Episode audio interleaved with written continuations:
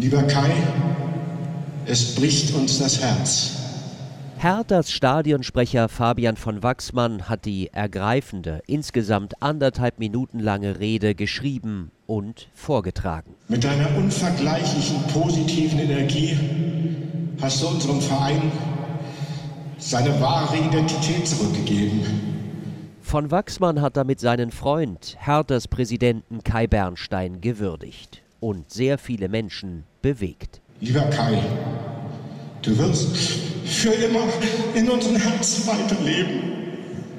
Bei einigen Hertha-Spielern kullerten kurz vor dem Anpfiff die Tränen. Kapitän Toni Leistner. Dann hört man den Stadionsprecher in der Schweigeminute oder vor der Schweigeminute. Ja, und äh, da überkommt es einen natürlich und äh, er spielt natürlich die ersten Minuten da mit ähm, kompletter Gänsehaut. Und auch in den sozialen Medien zeigen sich Fußballfans aus ganz Deutschland, teils ohne jeden Bezug zur Hertha BSC, betroffen. Unglaublich bewegend. Mein herzlichstes Beileid aus Hamburg.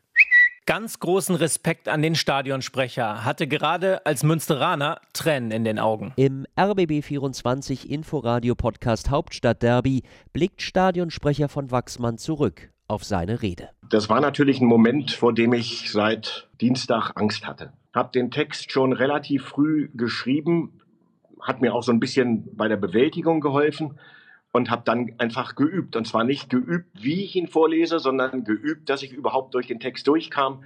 Die ersten Male bin ich nicht mal über das erste Lieber Kai hinweggekommen. In diesem ersten Spiel nach dem Tod des Präsidenten trug das Olympiastadion Trauer. Wo sonst blau-weiße Banner an den Fanblöcken hängen, war das Stadion in Schwarz gehüllt. Die Anhänger der Ostkurve verzichteten 90 Minuten lang komplett aufs Anfeuern. Von Wachsmann, seit fast 30 Jahren Herthas Stadionsprecher, hat verschiedenste Emotionen empfunden. Ganz viel Freude darüber bei all der Traurigkeit. Ich finde, das war sehr, sehr, sehr schön umgesetzt im Olympiastadion. Diese vielen Menschen, die zusammen traurig waren, das war trostspendend. Und Trost suchen in diesen Tagen viele bei Hertha BSC.